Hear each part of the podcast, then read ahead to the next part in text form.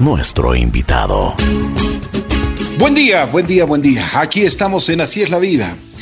Bueno, el día de hoy quiero invitar a, a nuestro amigo Sebastián Barona, es ingeniero comercial, pues ha llegado a la gerencia de un, de un grupo, del Grupo de la Paz, por 10 años. El grupo maneja la funeraria Los Lirios y La Paz. Vamos a hablar con Sebastián sobre, bueno, sobre esta casa, esta morada que es la última que visitamos los seres humanos. Dicen que es la casa del, del jabonero, ¿no es cierto, Sebastián? Buenos días. Buenos días. Eh, bueno, sí, hemos tenido el, el gusto y, el, y, la oportunidad, el honor de, de, servir a la gente en el momento más doloroso, de, estar junto a ellos y de intentar eh, de alguna manera aplacar todo ese dolor que, las personas sienten por la pérdida de un ser querido. Así es. Debe ser, debe ser muy complejo este negocio, ¿no, Sebastián? Sí, sin duda es un negocio bastante complejo por la sensibilidad de, las personas, de los clientes que se encuentran con nosotros en este momento de dolor. Además de eso, es un sector que ha cambiado mucho en los últimos años, se ha modernizado, se ha tecnificado y claro, todos estos cambios tienen que ir de la mano de una mejor prestación para, para los familiares están en este momento eh, la pérdida de un ser querido, enfrentando una velación y una despedida.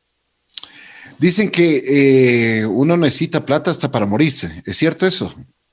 Es real, es real, lamentablemente es real. Eh, se necesita dinero para poder enfrentar los, los gastos funerales que en muchas ocasiones son eh, imprevistos, ¿no? Uno no, no, sabe hasta cuándo va a estar en este mundo y cuando ocurre, pues no todas las familias están preparadas para enfrentar ese gasto.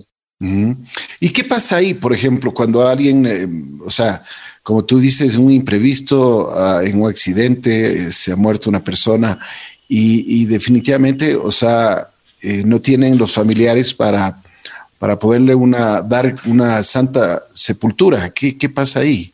¿Ustedes tienen algunos planes, ayudan? ¿Cómo es? Sí, eh, sí, sin duda. Tenemos planes eh, de acuerdo al presupuesto, intentamos ayudar y acoplarnos a los presupuestos de las familias, pero eh, la primera opción es eh, conocer si la persona eh, contaba con algún seguro, algún yeah. seguro puede ser privado o público. la funeraria Los Lirios, que, que, la manejamos nosotros, es la funeraria insignia de los jubilados del IES. Nosotros brindamos la cobertura a través de, de, del IES a los afiliados y jubilados.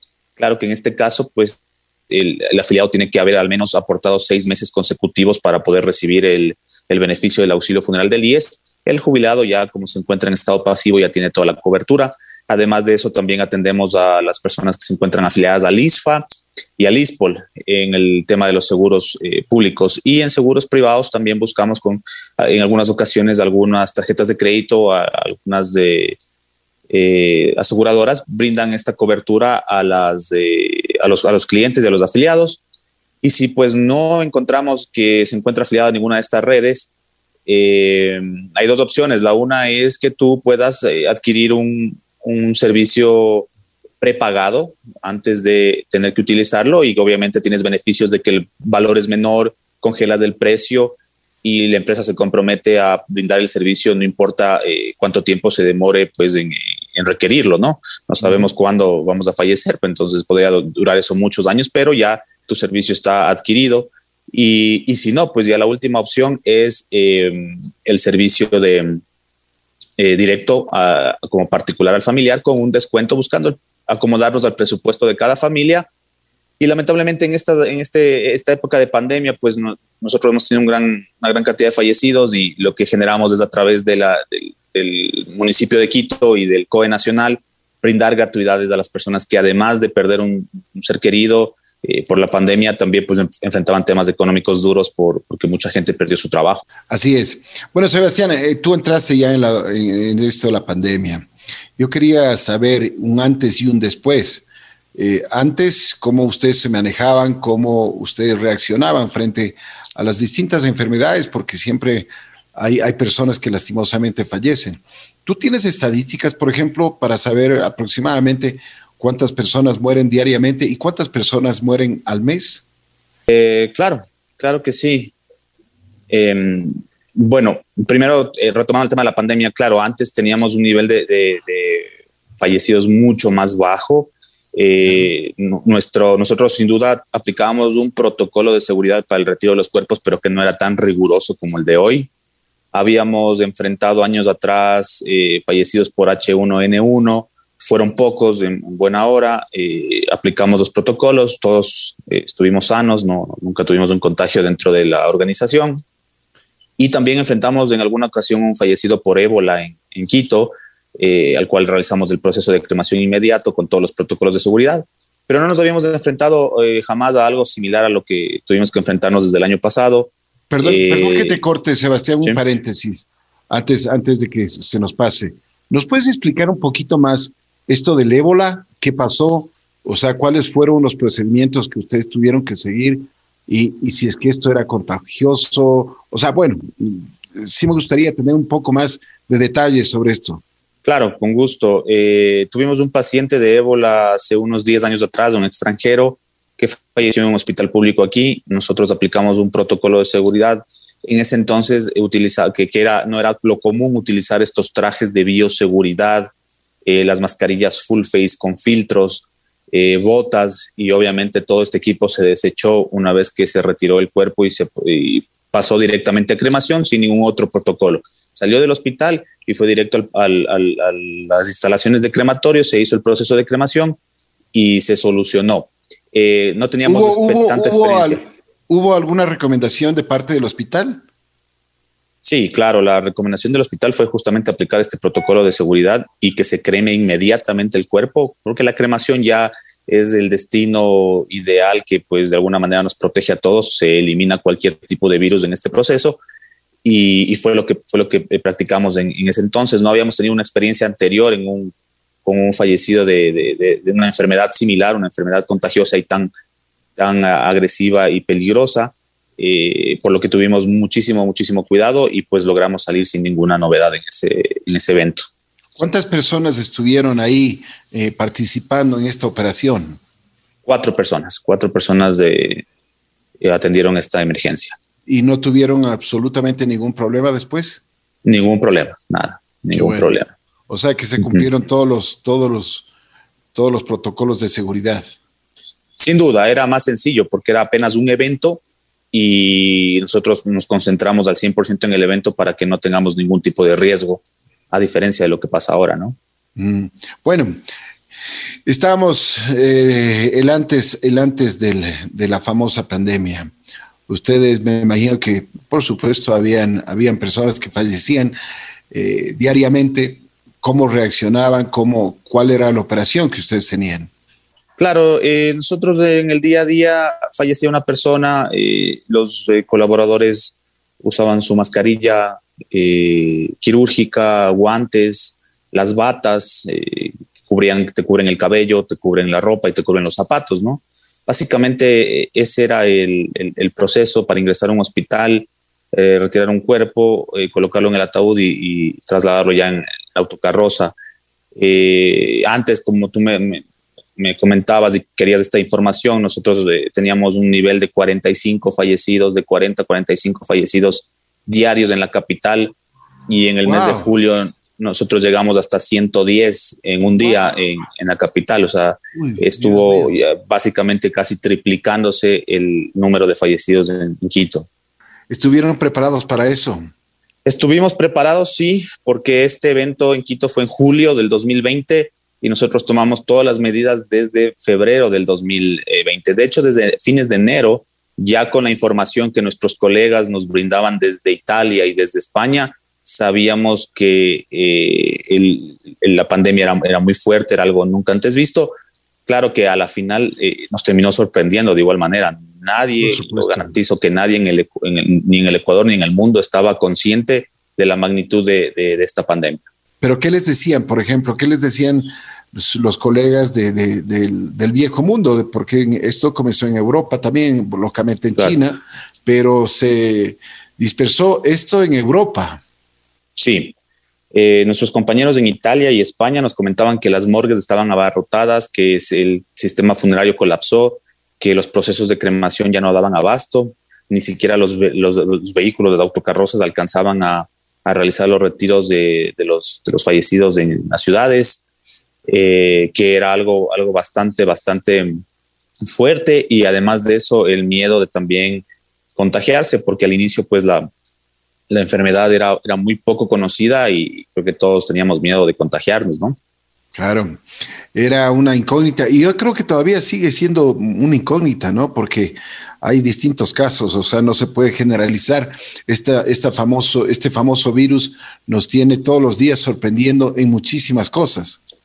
Así es, eh, al inicio pues pensábamos que la pandemia atacaba directamente a los adultos mayores, eh, hasta que nosotros tuvimos que atender a eventos de personas de 24, 25, 28 años, eh, en donde ya te, te, haces la pregunta, ¿esto realmente te, te, va a afectar o no a ti como, como, como ser humano que, que tienes una vida, digamos, eh, sana y eres joven, pero no te garantizaba nada porque teníamos personas que fallecían eh, muy jóvenes y que tenían una vida, una vida activa, una vida sana. Claro. Impresionante, ¿no? Pero bueno, tú dices que en la pandemia se triplicaron los, los, los fallecidos diariamente. Eh, ¿Cómo se alcanzaban? Porque ustedes tenían una operación que más o menos manejaban para un, unos 45 personas fallecidas al día. Pero esto, al, momento que se triplica, eh, todo cambia. Incluso, o sea, ¿dónde les tenían los cuerpos? O, o cuál era la reacción? ¿Cuál era la operación que ustedes tuvieron que seguir? Claro, nosotros, eh, bueno, ya veníamos liderando el tema del, eh, del, servicio de cremación. Nosotros ya éramos el, grupo más importante en la ciudad y, en el Ecuador, porque Quito es la, la ciudad que, que, más elige eh, como destino final para, para sus, sus, fallecidos el servicio de cremación. Nosotros ya teníamos una experiencia, eh, siempre manejábamos volúmenes altos. Y nosotros como grupo tuvimos que construir y, ensamblar y importar dos crematorios nuevos para enfrentar la, la, pandemia. Sin duda, esto fue a partir del mes de junio. ¿Cuántos, ¿cuántos en, crematorios tienen? En este momento dos? contamos con tres. Tres. Antes de la pandemia tenían uno. Uno. Uno. Uno, uno que solo. era uno que era, digamos, suficiente para... Eh, era, pasábamos eh, nosotros eh, con nuestra capacidad al 80% en el mes eh, con este uno, pero claro, en el momento en el que esto estalla, tuvimos que eh, recurrir a, una inversión en nuevos crematorios para poder atender la emergencia de la ciudad. Eh, se nos generó una cola, o creo que todas las funerarias de Quito que tenían eh, crematorios se les generó una cola. Eh, si antes tú podías en el, en el día procesar, en nuestro caso, 12 cuerpos diarios, eh, ya, no, ya no lo podíamos hacer, ya, ya teníamos que generar turnos y, te, y pasábamos básicamente todos los días al 100% con esta cola de espera y la familia, bueno, tenía que en algunas ocasiones esperar dos o tres días para recibir las cenizas de sus familiares, era la realidad que enfrentábamos. Wow. Eh, yo participé eh, de la mesa técnica del COE Nacional. Inicialmente el presidente de la República había eh, solicitado que todos estos cuerpos únicamente se cremaran. Eh, por la experiencia que tengo en los servicios de cremación, sabía que eh, la capacidad que tenemos a nivel país en los servicios de cremación no iba a abastecer jamás una emergencia peor en Guayaquil, que Guayaquil sí fue algo mucho más dramático, y solicité que se pueda hacer el entierro también de estos cuerpos. El momento que nos autorizan en el COE que también se entierren estos cuerpos, eh, ya, ya, empezamos también a bajar un poquito la carga para que estos cuerpos eh, vayan a, los cementerios ¿no? y puedan ser también enterrados.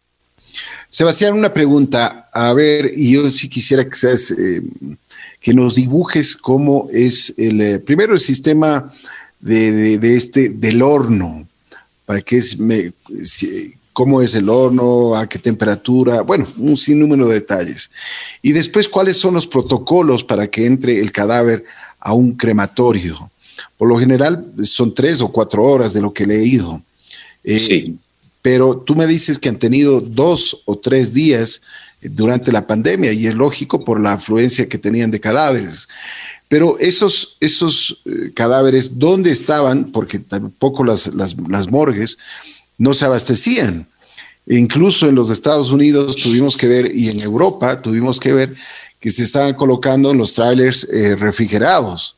Entonces, sí me gustaría que, que, tú nos expliques y que nos dibujes, porque esa es, esa es la palabra, que nos dibujes todo este sistema primero lo que te pregunté sobre el horno y por supuesto toda la operación que tienes que hacer para que una persona eh, eh, sea cremada.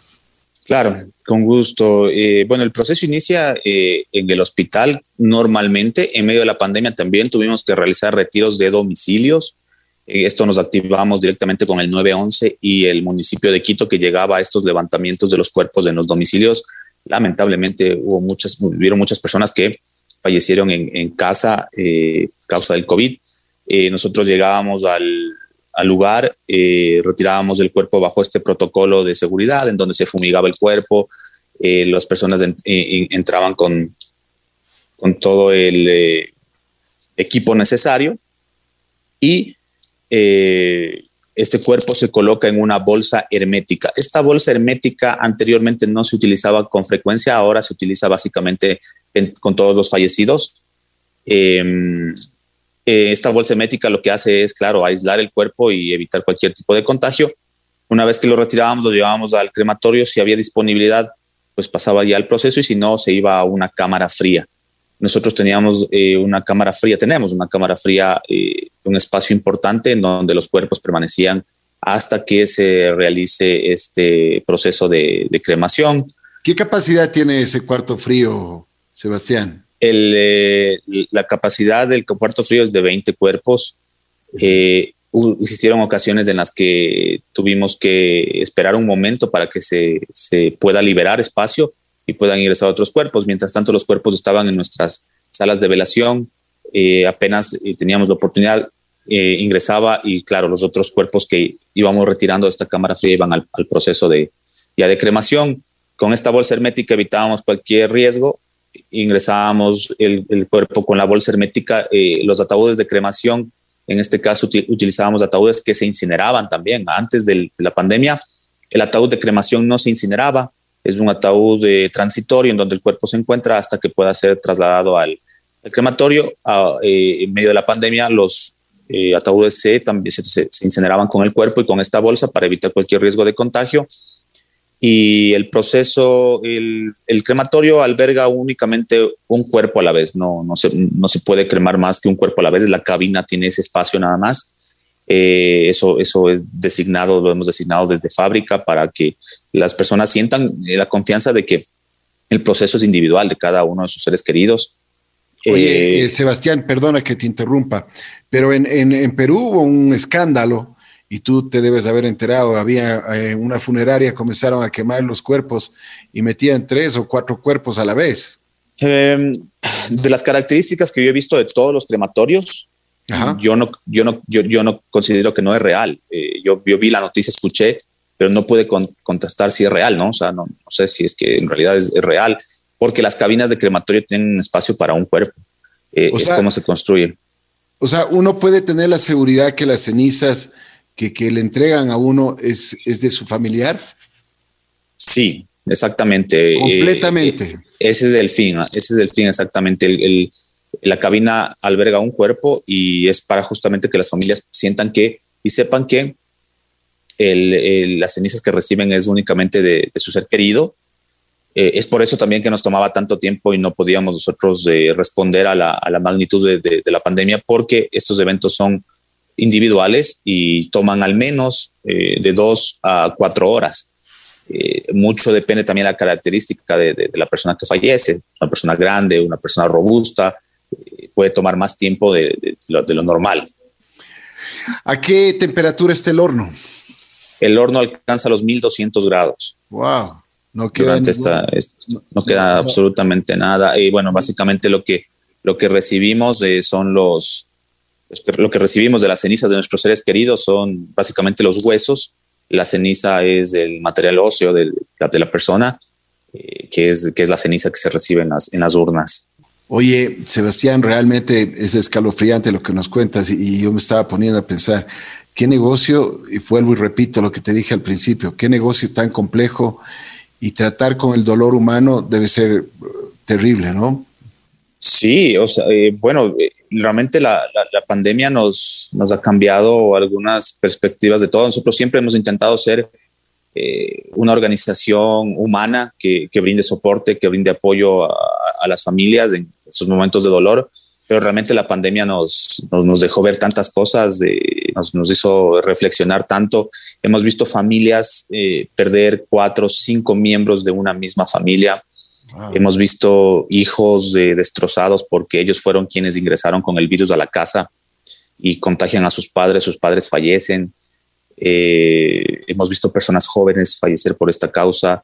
Hemos visto a familias perder a sus abuelos por, por esta, esta pandemia y, como te indico, ha sido un drama sumamente fuerte, sumamente difícil de enfrentar, viendo familias destruidas, nosotros también con el mismo miedo de que algo similar nos, nos ocurra, intentando cuidarnos, intentando eh, mantener la calma y aún así eh, ha sido también indignante ver que existen personas que, que no le dan la importancia, que, que no le dan, eh, no se cuidan de, de, de, esta pandemia y continúan saliendo, continúan haciendo reuniones, continúan eh, desorganizando todo lo que de alguna manera la sociedad eh, hizo para enfrentar la pandemia y, hoy por hoy nuevamente en este momento en Quito enfrentamos un nivel alto de contagios.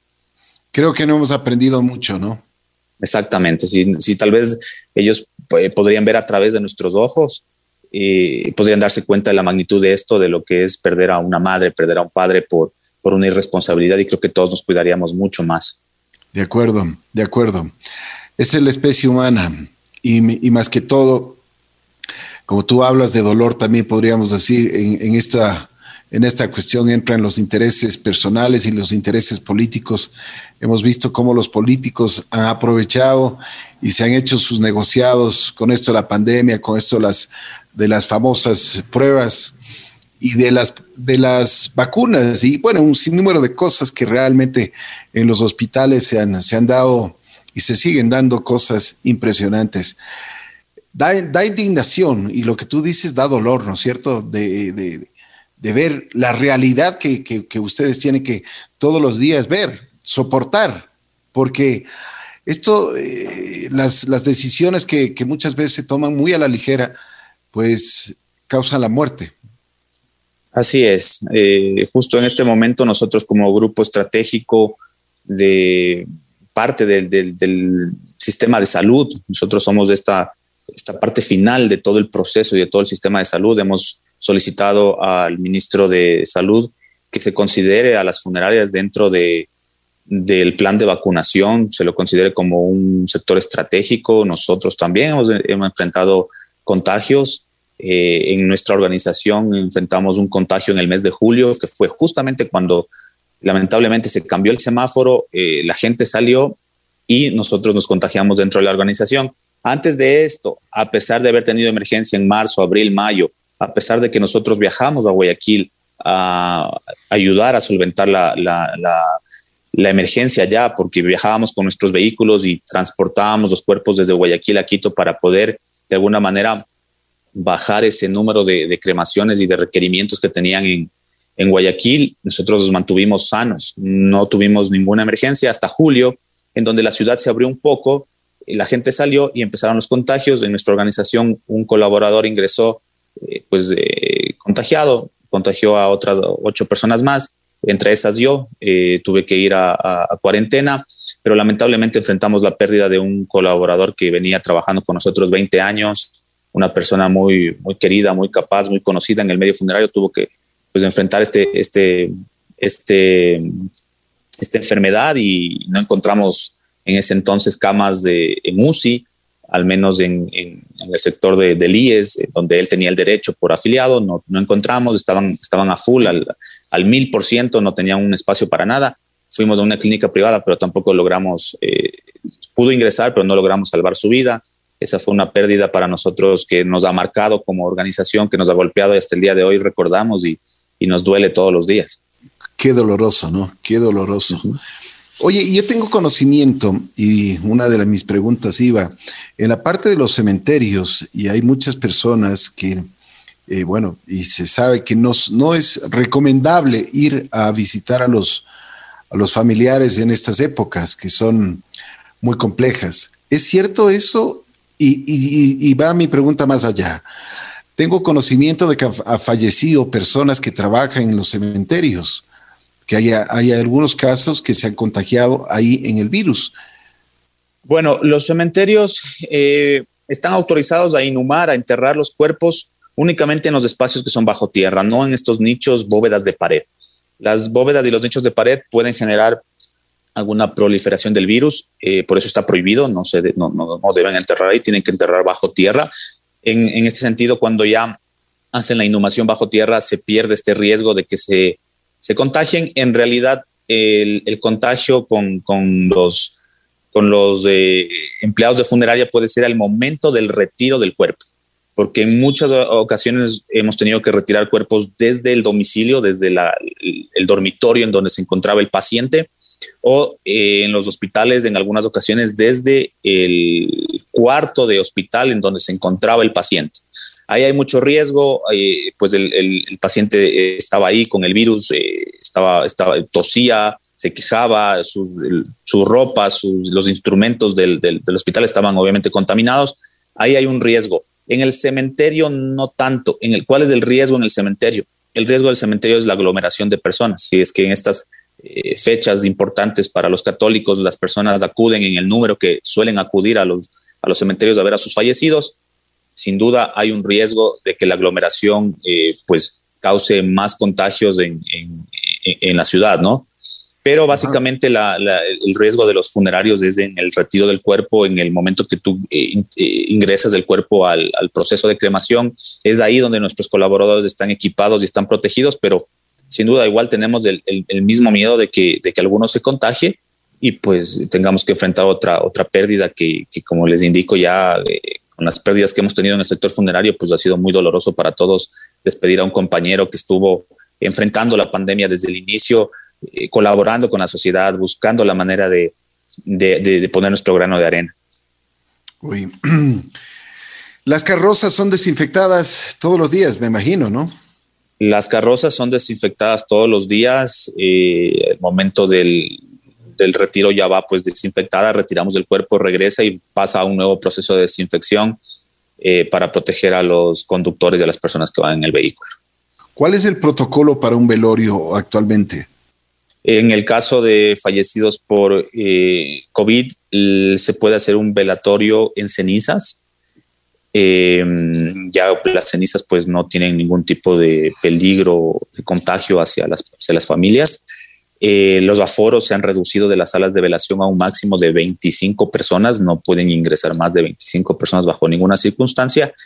Y lo que aplicamos fue, bueno, nos, todos, todas las funerarias tuvimos que eh, también empezar a mejorar eh, nuestra tecnología. Ahora tenemos cámaras que transmiten la velación, tenemos las misas vía Zoom o vía una de las plataformas digitales para que el resto de familiares que no pueden entrar de esto, dentro de este aforo puedan verlo desde casa, desde el trabajo y puedan despedir a su ser querido, porque al inicio, pues, eh, muchas personas, muchas familias se quedaron sin hacer esta despedida a su ser querido y básicamente ya recibían las cenizas o recibían la notificación de que el cuerpo ya fue enterrado porque eh, al inicio de la pandemia pues nadie podía salir de, su, de sus casas.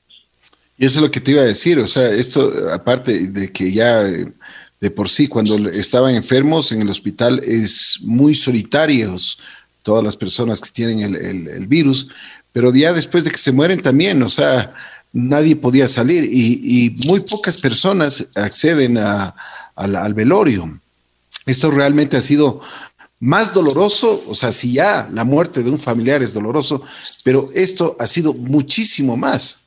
Totalmente. Eh, las familias han terminado destrozadas al... Eh, yo, yo, me he puesto en los zapatos de ellos, de estar en casa, no poder salir, saber que tu ser querido falleció, que está en el hospital. Y, y en ese sentido nosotros hemos intentado eh, darles toda la confianza posible eh, darles toda la seguridad de que vamos a hacer un proceso digno y un proceso seguro para retirar el cuerpo de su ser querido, sea el proceso de cremación o de entierro y, y, que la familia esté totalmente garantizada de que el proceso fue digno y que, y que fue seguro, ¿no? Porque también en algún momento eh, las personas tenían mucho miedo de que exista una confusión eh, del manejo de los, de los cuerpos y que no pertenezcan a, a su ser querido. Así es, de acuerdo eh, es, todos estos protocolos que tú mencionas, mi querido Sebastián, pues se han cumplido. Este es un negocio también de mucha confianza, ¿no? Así es. Bueno, háblanos un poquito también, porque yo quería topar el tema este y ustedes son especialistas del Grupo La Paz, son especialistas en personas que han muerto en, otros, en, en otras partes del mundo y ustedes hacen repatriaciones de, de, los cuerpos. Cuéntame cuáles, cuáles son las operaciones que ustedes tienen que realizar para que, para que lleguen los cuerpos acá. Bueno, durante la pandemia también se modificó la manera de realizar estos procesos de repatriación. Eh, las aerolíneas eh, cerraron todo tipo de opción de transportar un cuerpo de una persona que fallece por COVID. En este caso, eh, la única opción era realizar el proceso de cremación y enviar las cenizas, que como les indicaba, las cenizas ya no, ya no generan ningún tipo de riesgo, las cenizas de enviarlas a través de una de las aerolíneas. Nosotros repatriamos cenizas de compatriotas que fallecieron sobre todo en Europa y algunos en Estados Unidos, las repatriamos y las eh, pues transportamos al, Ecuador para entregar a sus familias. En el caso de, cuerpos, los cuerpos de personas que no fallecen a causa de COVID podrían ser transportados, también lo, lo, hemos hecho, pero eh, sin duda el servicio, el proceso de repatriación, que si ya de alguna manera es costoso por, porque incurres en un tema de un pago de un flete aéreo, un pago de procesos administrativos, logísticos, en, Europa o en Estados Unidos suele ser costoso, pues se encareció más todavía eh, y no todas las familias eh, pues lograron eh, pagar estos valores, pero al menos logramos traer las cenizas que de alguna manera era más económico, había menos gasto en este sentido y transportamos los cuerpos hacia, hacia el Ecuador. En, el, en la contraparte, nosotros enviando cuerpos hacia el extranjero, durante la pandemia bajó muchísimo el, nivel de, extranjeros fallecidos en el Ecuador. Eh, con el cierre de los vuelos, eh, pues no, no, no recibíamos la visita de extranjeros y bajó la cantidad de fallecidos. Realmente no recuerdo haber atendido una repatriación durante marzo, abril, mayo, junio, julio. Hasta julio no recuerdo haber atendido una repatriación de un extranjero de aquí hacia, hacia otro país a partir de agosto se empezó nuevamente ya a, pues solventar estas emergencias de, extranjeros que van falleciendo en el Ecuador. Han fallecido ciudadanos americanos, eh, ciudadanos belgas, eh, ciudadanos europeos y hemos repatriado a los diferentes países, eh, en su mayoría en cenizas, ya que es, más sencillo hacer ese proceso. Con el cadáver cuando se, se, se manda a otro país o viene de otro país, me imagino que es mucho más costoso. Sí, enviar el cuerpo es, más costoso enviarlo o traerlo de otro país acá porque se incurre en el flete, en el flete de la aerolínea eh, para el transporte y además los procesos de acuerdo al país eh, y a las normas, los procesos logísticos y administrativos de cada país pueden ser más costosos. Claro. Por ejemplo, ¿cuál es la diferencia con, un ataúd? Porque debe ser, debe ser, debe cumplir algunos requisitos para enviar a otro, a otro país o, que venga acá al Ecuador. ¿Cuáles son los requisitos que debe cumplir este ataúd? Sí, este ataúd que es el designado para, para repatriación es un ataúd de doble fondo, es un ataúd que tiene dos tapas, es hermético, no tiene la tapa común que es con el vidrio para que la familia pueda, pueda ver a su ser querido, no lo tiene, son dos tapas llanas, es hermético y este mm, ataúd va dentro de un embalaje que tiene que protegerlo para el transporte.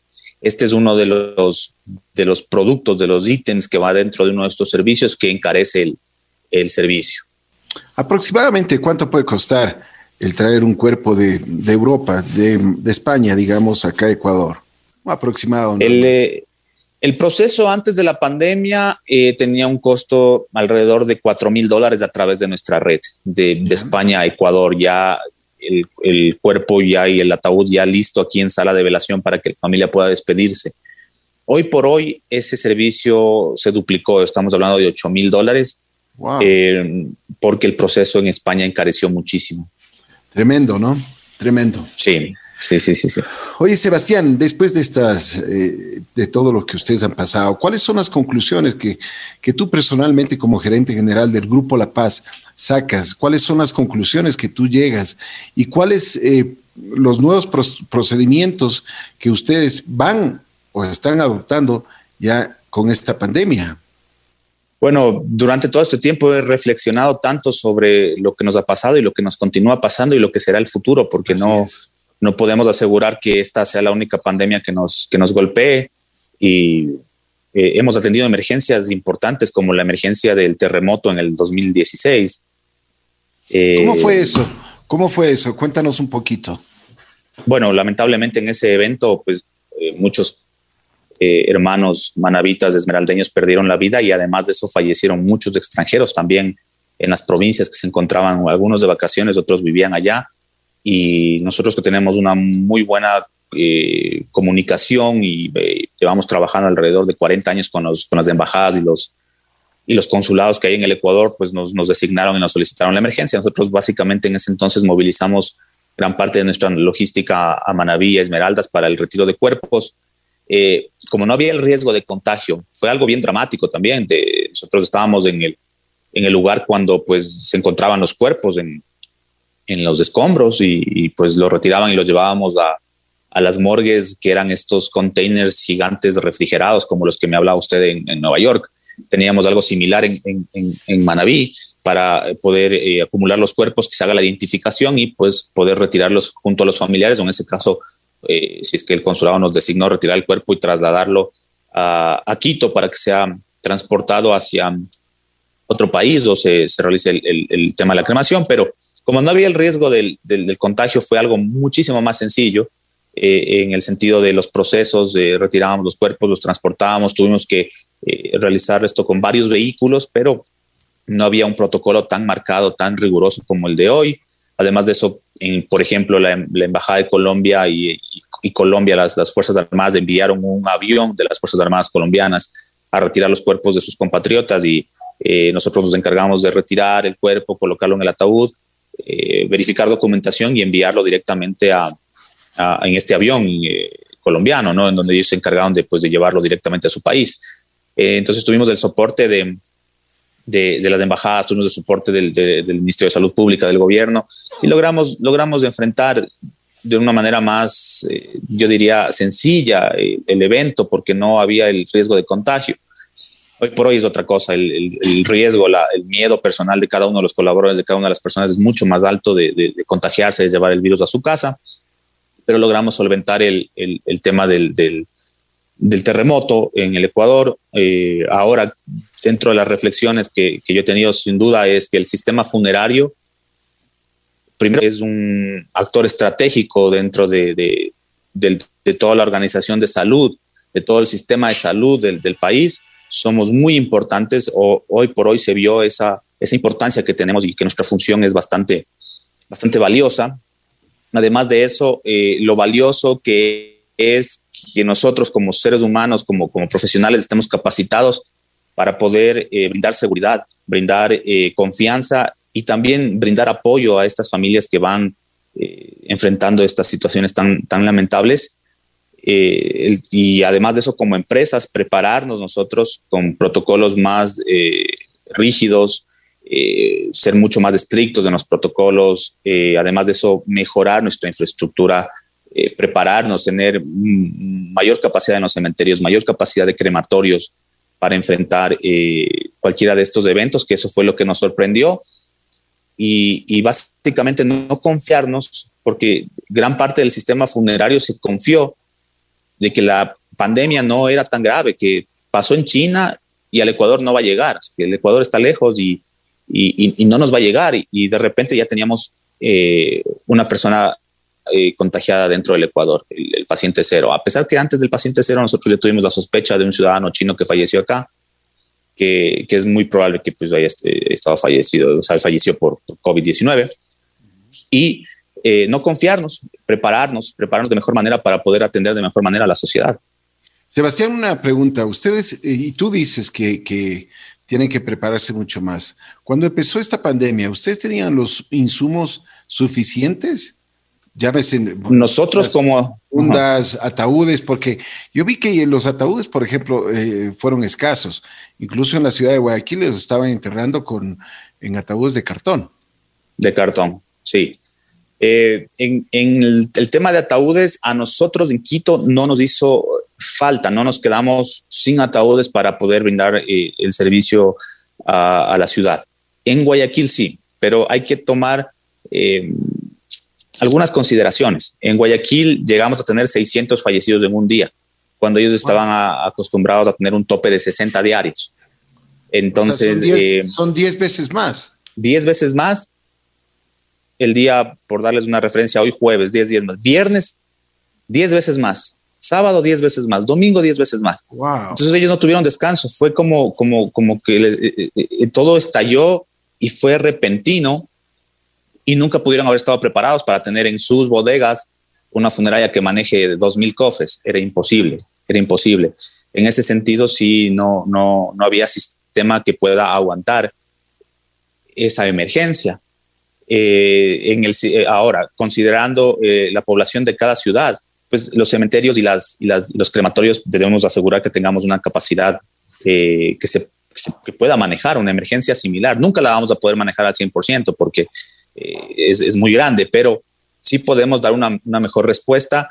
Y, y, lo más importante que yo considero es que el COE nacional nos permitió, yo también soy coordinador nacional de la Federación de Funerarias, me permitió ingresar a, a, a realizar este protocolo de retiro, a, conversar con ellos, a, que nosotros desde la experiencia, desde la práctica podamos aportar y podamos eh, elaborar un documento que realmente eh, satisfaga las necesidades de, de, ese momento de la emergencia. Entonces, eh, logramos abrir que los cuerpos se entierren, no se, no se pueden únicamente cremar, tendrán que, que enterrarse. Hablamos también de la regularización de precios. Eh, claro, al momento de, de, encontrar escasez de los ataúdes en, en, Guayaquil, pues algunas funerarias aprovecharon y como no tenían, tenían escasez, no tenían los ataúdes suficientes, empezaron a subir los precios. Y, también les hablamos de eso en el COE. Tenemos que de alguna manera garantizar que, todas las funerarias tengan acceso a los, a los, a los, ataúdes y que estos precios sean precios justos para, para, las, para las familias. Las fábricas de ataúdes en, Ecuador, la mayoría se encuentran en el centro, en el centro de la sierra. Eh, hablemos de Tunguragua, de Cotopaxi, de, Chimborazo. Todas estas provincias se quedaron también, estos, estas fábricas de ataúdes se quedaron sin ataúdes. Eh, ellos eh, todo lo que producían llevaban a Guayaquil, pero se agotaba inmediatamente. Nadie estuvo preparado para esto y además de eso, algunos compañeros funerarios por el miedo a, la pandemia cerraron sus instalaciones. Eso es algo que yo personalmente critiqué desde el inicio de, la pandemia. La razón de ser de, los, de, nosotros, de, las funerarias, es atender, a, estar en la emergencia, atender a las personas, no dejarles desamparadas y gran parte de, de unas funerarias de Guayaquil cerraron sus puertas por el miedo a, a, los contagios. Yo, yo, entiendo, todos teníamos miedo, todos teníamos miedo, pero a la final la razón de ser de, nuestros, de, nuestros, eh, de nuestras organizaciones es esta, es servir a la gente.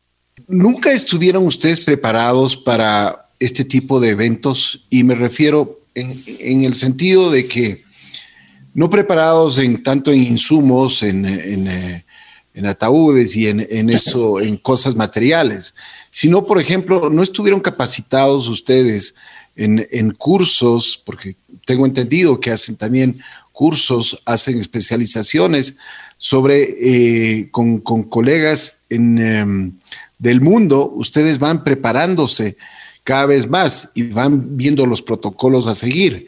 ¿Estuvieron preparados alguna vez para una pandemia? Mm, estuvimos preparados para enfrentar enfermedades eh, infectocontagiosas, enfermedades peligrosas como estas, pero yo considero que ninguna funeraria en el mundo estuvo preparada para un, evento de esta magnitud. Eh, este evento pues no es un evento que se, se ha repetido cada 10 años o algo similar como para que las organizaciones vayan enfrentando y vayan considerando. Eh, es un evento que, que, nos llegó de golpe, que, que pues será, pues, espero que sea la única vez en nuestra vida que, tengamos que enfrentar una, un evento de estos y, ninguna organización pues eh, estaba plenamente eh, preparada para, para, enfrentar. Nosotros, eh, básicamente con el, el testimonio de nuestros compañeros en, en Italia y en España, lo que hicimos fue abastecernos, por ejemplo, de insumos. Empezamos a, adquirir las, las máscaras las ideales para, este, para enfrentar este, este evento. Eh, son las máscaras, las, básicamente las de película de terror que te cubren toda la cara, que, que tienen los filtros que, solo ves en las películas cuando eh, existe algún tipo de, de enfermedad o, de gas contagioso en, en la película. Y, claro, son, son, son máscaras que te dan, te dan terror, pero adquirimos todas esas, esas máscaras para todos los colaboradores, Eh, obviamente nos estoqueamos de todo lo que es de equipos de, bioseguridad, los trajes de seguridad que no se utilizaban antes. Todos nosotros cambiamos la corbata y el, y el traje por ahora por el, por el equipo de bioseguridad y nos estoqueamos de todo lo que fue alcohol, insumos de desinfección y demás. Y de esa manera empezamos a enfrentar cuando tuvimos ya la primera emergencia en Quito, que recuerdo que fue un domingo, eh, el primer domingo de cuarentena, eh, fue el, día que, que, ya tuvimos fallecidos por COVID en los hospitales de Quito y nosotros pues enfrentamos eso. De hecho, eh, yo vi a mis colaboradores con, mucho miedo, con mucho, mucha incertidumbre de lo que podía pasar tuve que ponerme el traje de bioseguridad, tuve que armarme de valor y salir con ellos al retiro de, los cuerpos directamente a los hospitales y aplicar este protocolo que yo mismo había diseñado con los colegas de, España. Entonces, eh, quería ver que el protocolo se, aplique de manera rigurosa y en las primeras, en los primeros retiros, en los retiros iniciales, eh, participé yo directamente. Increíble, increíble, pero cierto. Mi querido Sebastián, yo considero y me, dio mucho gusto lo que tú dijiste al inicio de esta entrevista. Ustedes ven el lado humano primero de las personas, de, lo que está pasando y de su negocio, porque no es simplemente es un negocio, sino que por ende lo primero que ustedes tienen que ver es la parte humana, porque se trata de realmente familiares, se trata de gente muy querida se trata de gente que fallece por circunstancias dolorosas como es esto del COVID y eh, imagínate que se han triplicado los, los, casos diariamente. Hoy, ¿cómo estamos, Sebastián? Estamos nuevamente enfrentando una emergencia en, el país, eh, particularmente en Quito. Eh, tenemos un nivel más alto de fallecidos. todos los días estamos atendiendo alrededor de 12 pacientes eh, fallecidos por COVID. El mes de enero fue bastante, bastante complicado para la ciudad. Tuvimos alrededor de unas 700 personas adicionales al número eh, normal de fallecidos que tenemos en el mes. Eh, febrero fueron alrededor de 400 adicionales y lamentablemente para marzo yo pronostico que vamos a llegar más o menos a un nivel como el de enero. Y se vienen feriados, se vienen eventos como las votaciones y tenemos que cuidarnos porque si no nuevamente para fines de abril o, mayo estaremos nuevamente enfrentando otra emergencia en la capital. Tremendo, tremendo. Realmente lo que tú dices es una gran verdad. Hay que cuidarse y hay que ver especialmente a todos nuestros familiares. Hay que prevenir, hay que cuidarse. No vayamos a reuniones sociales por Dios, por más que sean de la familia, es ahí donde más se contagia, ¿no es cierto, Sebastián? Así es, nos confiamos y, salimos y vamos y no, es que es una reunión familiar, solo vamos a estar unas 12, 15 personas, no, nos hemos visto. Lamentablemente una persona ingresa a esta reunión enfermo que, obviamente no conocía de su enfermedad, eh, había adquirido la, tal vez la, enfermedad en el trabajo o en alguna salida y ingresa a estos, a estos domicilios donde tenemos abuelitos que han permanecido disciplinadamente dentro de sus casas, cuidándose, y nosotros cometemos la imprudencia de entrar y llevar el virus a la casa. Sebastián, te quiero agradecer muchísimo. Sebastián Barona, gerente. Muchas gracias. Muchas gracias a ustedes. El Grupo La Paz. Si tienes algo más que acotar, con muchísimo gusto, Sebastián. Lo único que de mi parte te quiero agradecer muchísimo eh, desearles eh, y, les deseo de parte por intermedio tuyo a todas las personas que trabajan en el Grupo La Paz, en, los lirios, en, todas las funerarias que ustedes manejan, en los crematorios, en los cementerios, pues les mandamos un aliento especial, palabras de motivación para que sigan, para que continúen, porque ustedes han sido también esos héroes, no solo en la parte médica, sino que también ustedes han luchado contra esta enfermedad y contra este COVID que nos tiene mal. Como tú mismo dices, hay que cuidarse porque si no, las cifras siguen, siguen, siguen subiendo y no puede ser de que estemos con 400 fallecidos más en, cada vez y, y estas cifras aumentan. Debemos tomar todas las precauciones, tenemos que ser más responsables cada uno con nosotros mismos y con los que queremos y ese es, ese es lo mejor que les podemos regalar a nuestros seres queridos. Sebastián, con mucho gusto lo que, lo que quieras acotar. Bueno, eh, agradeciendo la oportunidad de poder eh, contar nuestro testimonio. No, todas las personas saben de, de, lo que hemos visto, de lo que hemos palpado, de lo que hemos enfrentado. Y en, espero que en base al testimonio, a, a, a los comentarios que, que, les dejo acá, tomemos conciencia y, y, empecemos a cuidarnos. Cuidemos a esos adultos mayores que, que disciplinadamente, que, que, han estado en la casa, que, no han salido, que se cuidan, que quieren todavía estar con nosotros. Cuidemos especialmente a ellos eh, no salgamos, no nos reunamos si no tenemos que. Eh, y, y, y, si por alguna razón, por trabajo, tenemos que salir, pues tomemos todas las medidas. Ninguna medida es innecesaria, ninguna medida es exagerada. Cuídense lo más que puedan y esperemos que, podamos pronto decir que, que esta pandemia se, se acabó. Eso es lo que esperamos todos. Y todo el mundo está queriendo que esto se acabe. Gracias. Sebastián Barona, gerente general del Grupo La Paz, estuvo aquí en los micrófonos de Así es la vida. Gracias, Sebastián.